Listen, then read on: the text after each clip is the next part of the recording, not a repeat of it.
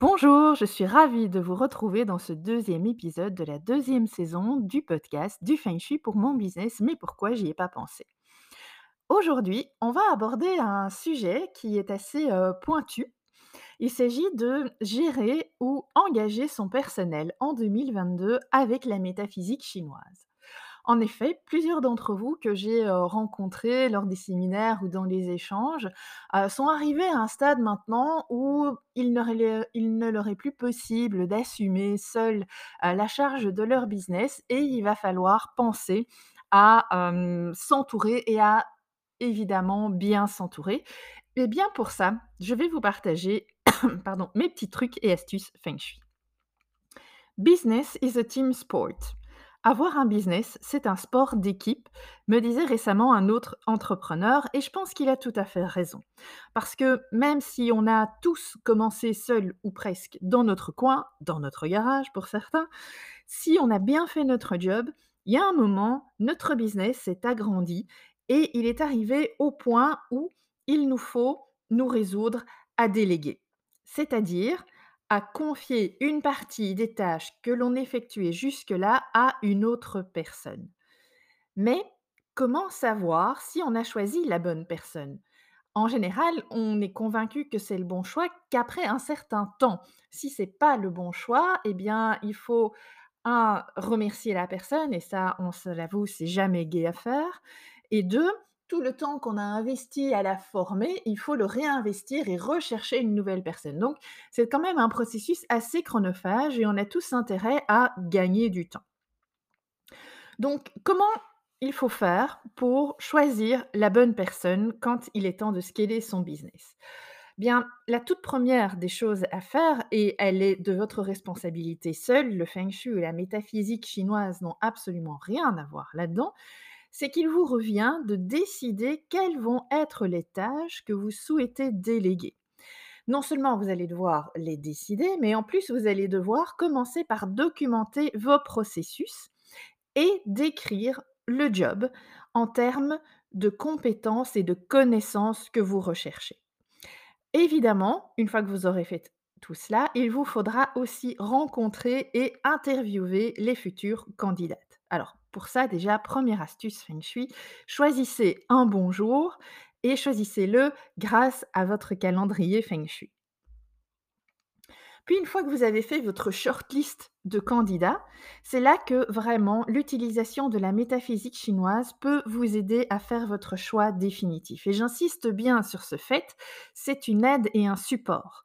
Ça ne doit pas être la seule et unique raison, euh, l'application de la métaphysique, pour que vous choisissiez une personne plutôt qu'une autre. Ça ne doit pas être votre seul critère, d'accord? C'est la cerise sur le gâteau, c'est finalement l'élément final qui va vous permettre de faire votre choix, de porter votre choix sur une personne plutôt qu'une autre.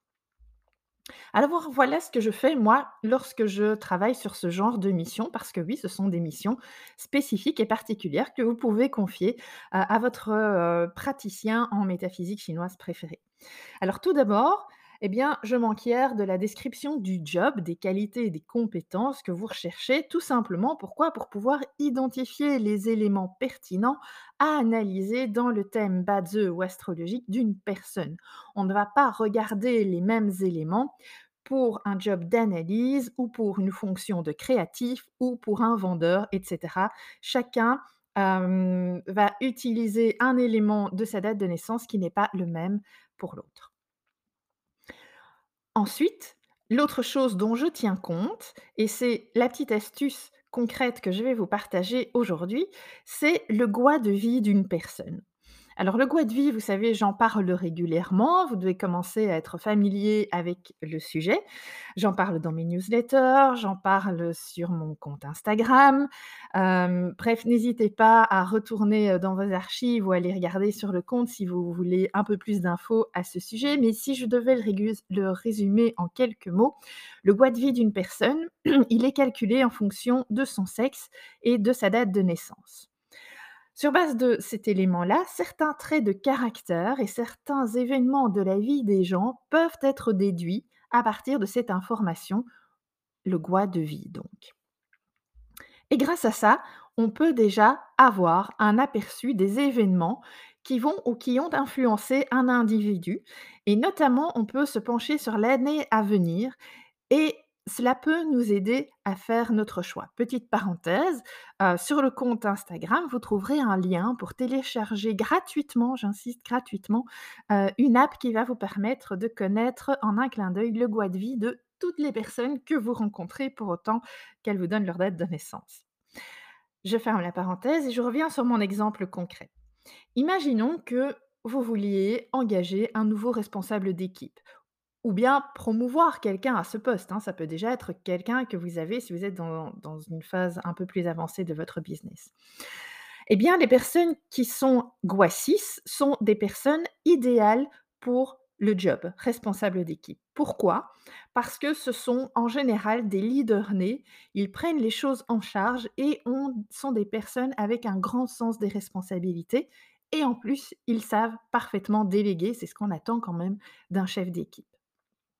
Oui, c'est parfait, mais en 2022, sachez que les personnes de GUA6 verront leur autorité challengée. Ils devront faire face à des rébellions ou à des mutineries, pardon. Eh bien, sachant cela, maintenant, vous avez 2 options. Soit écarter tout simplement le candidat et sur le long terme, vous priver d'un candidat idéal ou bien l'engager tout en gardant en tête que ça va pas être une année facile et vous pouvez mettre un accompagnement particulier en 2022, comme du coaching, comme des cours sur la résolution de conflits, comme du mentorship, pour pouvoir l'aider à passer le cap et définir vos attentes vis-à-vis de cette personne en tenant compte de ce paramètre particulier pour cette année.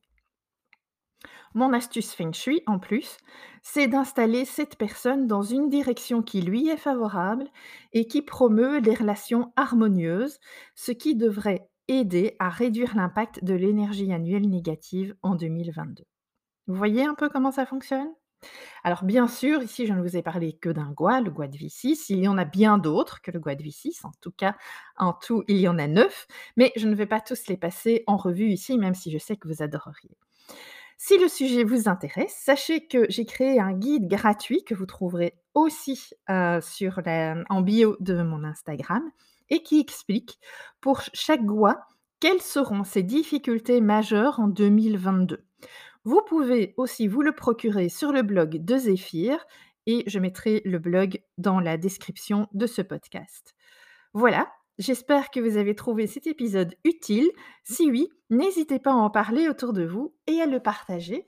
Moi, je vous retrouve très bientôt pour un autre épisode. À bientôt!